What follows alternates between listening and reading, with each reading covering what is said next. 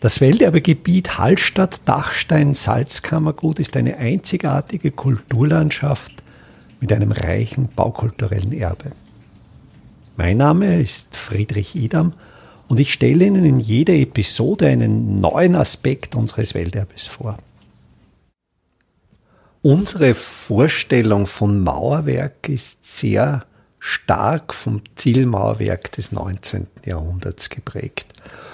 Im 19. Jahrhundert führte die industrielle Entwicklung dazu, Ziegel in sehr großer Stückzahl zu produzieren und dabei war natürlich einer der Wesenszüge der Industrie ablesbar die Normierung und eigentlich das Mauerwerk eine durchgehend gleiche Struktur aufweist.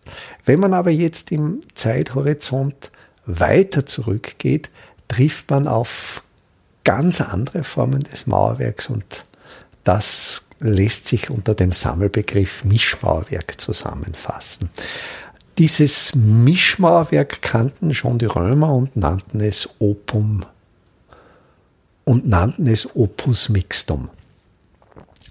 Und die Qualität oder das Interessante an diesem Mischmauerwerk ist natürlich, dass es eine geniale Restelverwertung darstellt. Das heißt, im Mischmauerwerk wird all das, was an Material vorgefunden wird, zu einem Mauerwerk verbunden. Das heißt, man findet in diesem Mischmauerwerk Bruchsteine, man findet zurechtgeschlagene Steine, Quader, man findet auch immer wieder in alten Bruch, in alten Mischmauerwerk Steinmetz,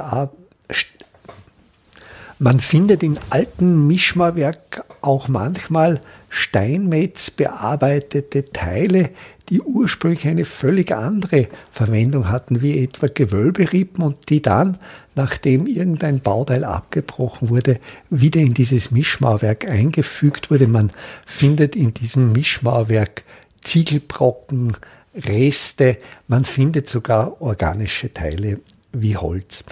Es ist auch das Mauerwerk, wenn man es jetzt durch die Wandstärke hindurch sieht, nicht einheitlich. Es gibt ein zweischaliges Mauerwerk, wo einerseits eine sehr stabil gemauerte Außenschale und eine sehr stabil gemauerte Innenschale besteht. Das sind natürlich Wände mit Wandstärken von drei Fuß, von 90 Zentimetern und in der Mitte, wenn man dann solche Wände abbricht oder diese Wände durchstemmt, durchbricht, dann sind die in der Mitte fast hohl oder es ist in der Mitte Material fast ohne Mörtelbindung zwischen die äußere und innere Schale geschüttet. Und das ist nicht nur nachteilig. Es ist einerseits die wirkliche gute Verwertung von Resten von Dingen, die heute auf die Deponie gebracht werden und natürlich ändern sich auch die bauphysikalischen Eigenschaften, wenn man auf diese Mörtelbindung zum Teil verzichtet. Denn der Mörtel ist im, im Bereich der Wärmeleitung natürlich das Material, wo mehr Wärme geleitet wird als durch den Ziegel. Und wenn jetzt zwischen den Schalen mehr oder weniger nur eine lockere Schüttung von Restmaterial ist, so ist diese Schüttung von der Wärmeleitung her betrachtet günstiger, als wie wenn die Mauer durchgehend aus Steinen gemauert wäre. Im Welterbegebiet Hallstatt Dachstein Salzkammergut findet sich in solchen alten Mischmauerwerken auch noch eine Besonderheit, das sind Ziegel oder Ziegelbrocken, die zylindrische Form besitzen oder halbe Zylinder, zerbrochene Zylinder, aber es ist jedenfalls klar, das sind zylindrische Teile und das sind Abfallprodukte von der Salzpfanne. Die Salzpfanne in Hallstatt, die eine Fläche von etwa 400 Quadratmetern umfasste, die stand auf einem System von Stützen. Diese Stützen verhinderten, dass dieser Boden der großen Pfanne sich unter der Hitze und der Last äh, der Sohle, die darin gesotten wurde, durchbog. Und so war die von etwa 200 bis 300 sogenannten Pfannstehern unterstützt und die hatten zylindrische Formen. Und es ist sehr interessant, bis etwa 1750 wurden diese Pfannensteher aus Kalkstein gefertigt. Dieser Kalkstein brannte natürlich durch die enorme Hitze, die unter dieser Salzpfanne herrschte, relativ schnell zu Stück halt. Also es gibt Berichte, dass da manche Pfannsteher bereits nach einer Woche ausgewechselt werden mussten. Und das war natürlich extrem aufwendig. Man musste die Pfanne wieder kalt stellen, damit man überhaupt hinein konnte. Und erst in der Mitte des 18. Jahrhunderts kam dann in Hallstatt der erste Ziegelofen und dann wurden diese Pfannsteher aus Ziegel hergestellt. Also man stellte zylindrische Ziegel her, etwa mit einem Durchmesser von 25 hm, Zentimetern und einer Höhe von 20 Zentimetern. Und diese zylindrischen, eigentlich Säulentrommeln, wurden aufeinander gemauert und hielten dem Feuer wesentlich besser stand, aber gingen natürlich auch irgendwann einmal zu Bruch.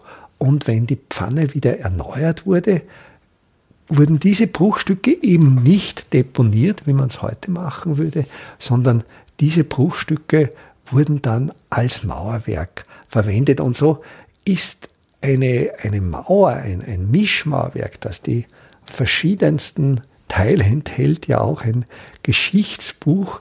Wenn man eben einen Durchbruch macht und dann die verschiedensten Teile findet, ist ja das eine Erkundung in die Vergangenheit, was alles in diese Mauer hineingemauert wurde.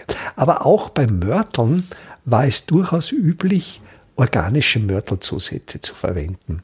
Mir hat ein alter Maurer erzählt, dass es eigentlich bis in die 60er, 70er Jahre des 20. Jahrhunderts üblich war, zum Kalkmörtel für Innenputze Sägespäne dazu zu mischen. Also Sägespäne fallen ja in großen Mengen im Sägewerk an und die sind natürlich vom Schnittholz auch noch feucht, aber das ist überhaupt kein Problem, weil man sie ja in den feuchten Kalkmörtel hineinmischt. Also ein gewisser Anteil des Zuschlags, also durchaus ein Drittel des Zuschlags sind dann Sägespäne, zwei Drittel sind Sand, das Bindemittel ist Kalk und dieser Mörtel wurde für Innenputze verwendet und hatte natürlich wegen des Anteils der Sägespäne im Mörtel wiederum eine gute wärmedämmende Wirkung und natürlich auch die guten Eigenschaften des Holzes bezüglich feuchte Regulierung und der Putz war auch nicht so hart, sodass man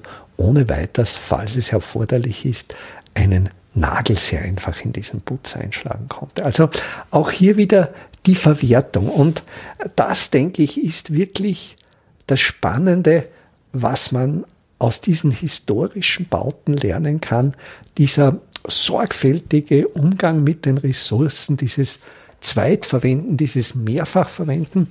Und ich bin davon überzeugt, so wie sich jetzt die Weltsituation zu Beginn des 21. Jahrhunderts in den 2020er Jahren darstellt. Also wir sind jetzt quasi Jahr 2022 und wir merken, wie gerade die globalen Lieferketten zu zerbrechen beginnen, wie wieder mehr lokal produziert wird und wie aber auch durch diese Entwicklung die Preise für Rohstoffe und natürlich auch für Rohstoffe, für Baustoffe dramatisch steigen. Und ich denke gerade einerseits unter dem Aspekt der wirtschaftlichen Notwendigkeit, aber auch unter dem Aspekt mit dem, was wir haben, mit unseren Ressourcen nachhaltig und verantwortungsvoll umzugehen, denke ich, ist diese Art des Mischmauerwerks, dieses wirkliche, möglichst oftmalige und restlose Wiederverwenden eine Strategie, die durchaus Zukunftspotenzial besitzt.